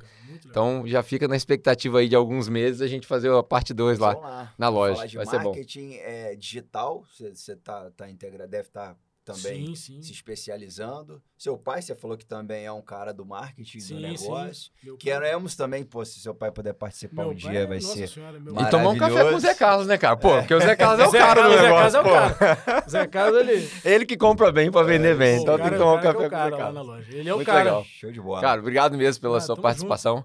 Espero que Deus abençoe lá, que você cresça bastante os negócios, abra mais lojas, que a gente escute mais histórias aí da, da Capobianco. Ô, gente, e se gostou do assunto aí, se gostou do papo, obrigado para você que assistiu até o final. Deixa um like, compartilha. Se você acha, pô, entende, caramba, essa história aqui vai conectar com alguma pessoa que eu conheço que quer empreender ou já empreende, manda para essa pessoa. Dá uma moral pro namoral aí. E dá uma moral pro namoral.